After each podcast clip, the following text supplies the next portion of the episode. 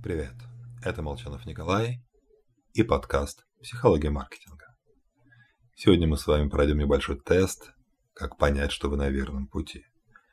Ведь все в курсе, что необходимо развиваться. Вон, у нас всю страну вытолкнули в зону дискомфорта. Самое время расти. А куда?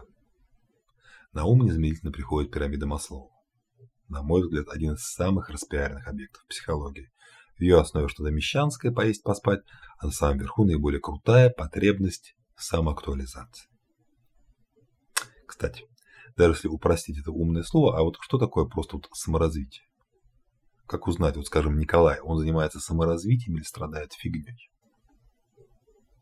Намекну. Допустим, мы видим, как кто-то что-то делает, и не понимаем, а зачем он это делает. И только через месяц становится ясно, ага, Николай учился ездить на мотоцикле, чтобы поразить Вику. Потребности, чья цель лежит в будущем, для которых невозможно найти объяснение здесь сейчас, и направлены на наше развитие. Это самый такой простой и надежный критерий определения.